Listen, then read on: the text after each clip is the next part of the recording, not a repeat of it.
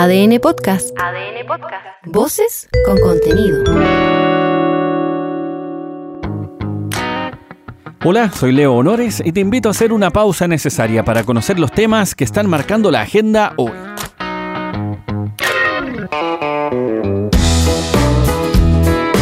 Comenzar así la semana Oh, sí.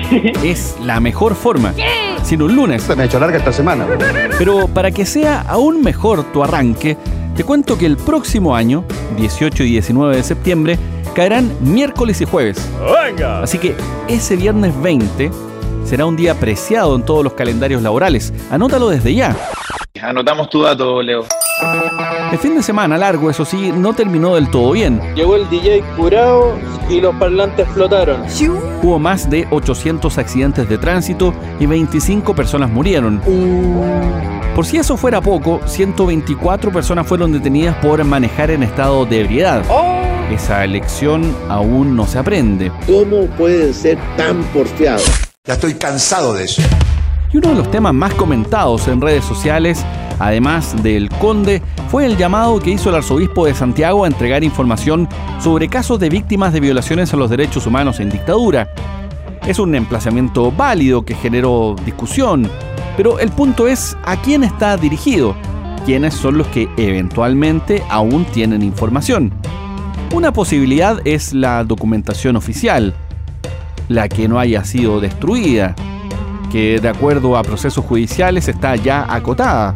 Y la segunda etapa tiene que ver con la información que tienen de acuerdo a su participación en diversos hechos, quienes hoy están cumpliendo condenas por crímenes de lesa humanidad.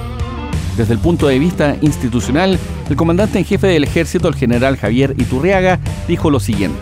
El ejército ha asumido las responsabilidades que le cupo en su momento. Desde entonces hemos venido cooperando a la justicia en todo lo que eso corresponde, en todo lo que conlleva, para buscar la manera de que este país se reconcilie lo más pronto posible. Nuestra generación lo que le corresponde es hacerse cargo del pasado, como lo ha hecho, y cooperar a la justicia en todo cuanto se nos exija. Por supuesto, el ejército ha entregado ya en su momento todo lo que, todo lo que se requirió. El ejército no tiene hoy día información disponible que no esté en la justicia. Y por supuesto que vamos a cooperar en todo cuanto pueda permitir que este país sea un país de hermanos, un país de un país fraternal y que podamos tener una reconciliación lo antes posible. El cambio o la brecha generacional en el ejército es un hecho. Luego la discusión es qué señales o acciones se pueden dar para contribuir al acercamiento de partes, gestos que tengan valor y un efecto tangible. Es para pensarlo. El presidente Boric destacó la reflexión que hizo el general Iturriaga. Valoro mucho las palabras del general Iturriaga. El ejército actualmente está compuesto mayoritariamente por gente que no participó en los hechos que tristemente dividieron nuestro país y que significaron las terribles violaciones a los derechos humanos. Y sin embargo, la disposición a colaboración es muy valiosa, el llamado a entregar información. Nosotros, como Estado, nos ponemos al servicio de las víctimas de lo que fue la represión, la desaparición, la tortura y vamos a hacer todos los esfuerzos porque mientras nos sigan faltando más de 1.100 chilenos, no podemos dejar de buscar. Pese a que no era el punto central, la discusión sobre el rol del ejército hoy y hacia el futuro se tomó la agenda en la elipse del Parque O'Higgins. Hubo quienes quisieron hacerlo también, pero terminaron troleados. Es el caso de Pancho Malo, que pretendía manifestarse en contra del presidente y su gabinete. Tenía. La ministra vocera Camila Vallejo lo redujo de la siguiente manera. Este es un acto muy republicano. Eh, el grupo que se autodeclara pinochetista es cada vez más pequeño, eh, irrelevante para la cantidad de gente que se manifestó acá para ver y presenciar la parada militar. Eh, entonces yo no le daría mayor importancia, por un grupo muy reducido, un grupo que su odio es mayor que su amor a estos actos patrios y respeto a estos actos patrios. El presidente Boric, después de la parada, viajó a Nueva York, en donde está para participar del Consejo General de las Naciones Unidas. Yo lamentablemente no pude ir. Un abrazo para Esta no es muy buena noticia. Los expertos proyectan que las cuentas de la luz se van a mantener altas por los próximos nueve años. ¿Cómo, cómo? Es decir, hasta el 2032 por lo bajo. Oye, no, no me hagan llorar. Sin duda que esto genera preocupación en los clientes luego de que se fijaran mecanismos de protección tarifaria. Eso desde el 2019. ¿Nos quieren perjudicar? Esta es Giovanna Humada, diputada, integrante de la Comisión de Minería y Energía. Es producto de lo que durante un tiempo estuvo estabilizado. Había también un fondo en algún minuto que estaba ayudando a que esto no llegara, es decir, las alzas no llegaran al usuario. En vista de que esto ya terminó, nosotros acordamos en su minuto con el Ejecutivo de que se iban a entregar medidas alternativas y entre esas, por supuesto, que estaba el, subsidio. Nosotros tenemos fe de que efectivamente esto es una buena medida. La idea es focalizarla también y que eh, las personas que más lo requieran sean las más beneficiadas. Bueno, pero ¿qué hacer? ¿Cuáles son los márgenes de acción? Los subsidios pueden ser una alternativa, pero no es una solución del fondo respecto del costo de la generación de la energía. Y aquí la pregunta de cajón es, ¿por qué es tan caro generar energía en la copia feliz del Edén? ¿Es algo tecnológico, de demanda, de distribución? ¿Cuál es la piedra que tenemos en el zapato? Bueno, te contesto si me echas un poco de tu whisky en mi vaso. Por lo pronto, una opción para discutir y buscar soluciones es sincerar las tarifas, despejar las interrogantes básicas y luego, si no hay otra opción, subsidiar. Este es Humberto Verdejo, académico del Departamento de Energía Eléctrica de la Universidad de Santiago. Ojalá ir con ayudas focalizadas más que seguir eh, bicicleteando la deuda, porque ya tenemos una deuda que está superando lo, lo, que practicaba el PEC 1, que eran 1.350 millones de dólares, este MPC o PEC 2, que ya superó el monto máximo que podía acumularse. Entonces, creo yo que la, la solución no va por mecanismos alternativos de estabilización, sino que sincerar, llevar a precios reales y ayudar a la gente que realmente lo necesita.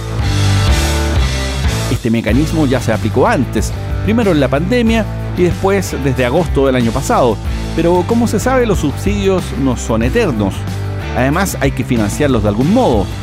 Por ahí la discusión en serio sobre nuevas formas energéticas o mejores formas de generación y distribución es un tema que se hace urgente.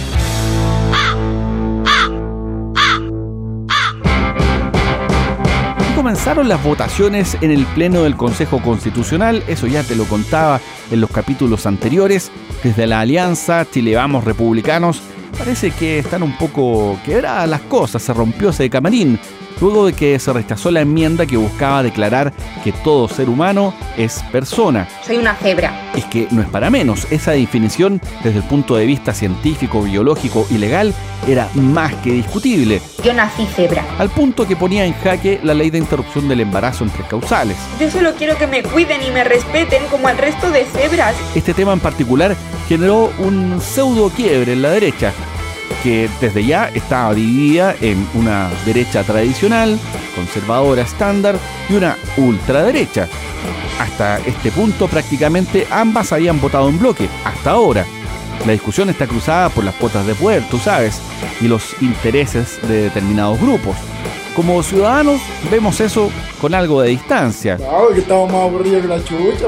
Pero con cara de interrogación buscando dónde está esa que nos una. Yo rechazo.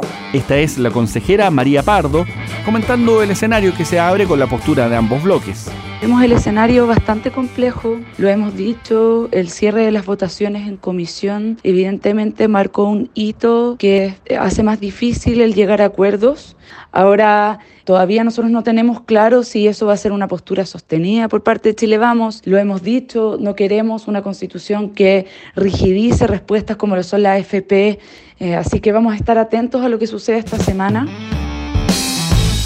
El tema de las AFP, claro que está dentro del baile, así como otros súper relevantes que terminaron reducidos o incluso rechazados dentro de esta primera etapa.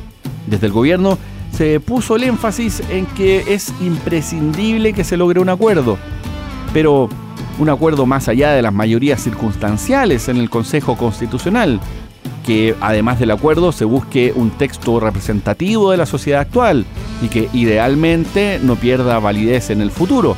Dicho en simple, que se haga bien. La que queremos tiene que ser nueva, pero también tiene que ser buena. ¿Hasta cuándo, Piñera? Pongámonos serio, sí. Pero si el destino de la nueva Carta Magna se resolviera en una pelea de gladiadores, el pulgar está apuntando hacia abajo. De acuerdo a las últimas encuestas, más de la mitad de los consultados está en contra de la propuesta que hasta ahora se está construyendo. Visto así, el proceso se ve medio muerto. Ya es malo, nació malo y va a morir malo. Sí. Como esta semana. Soy Leo Honores y esta fue una pausa necesaria. Ya sabes cómo va el día. Comparte este capítulo o escucha los anteriores en adn.cl, sección podcast, en podiumpodcast.com o donde escuches tus podcasts.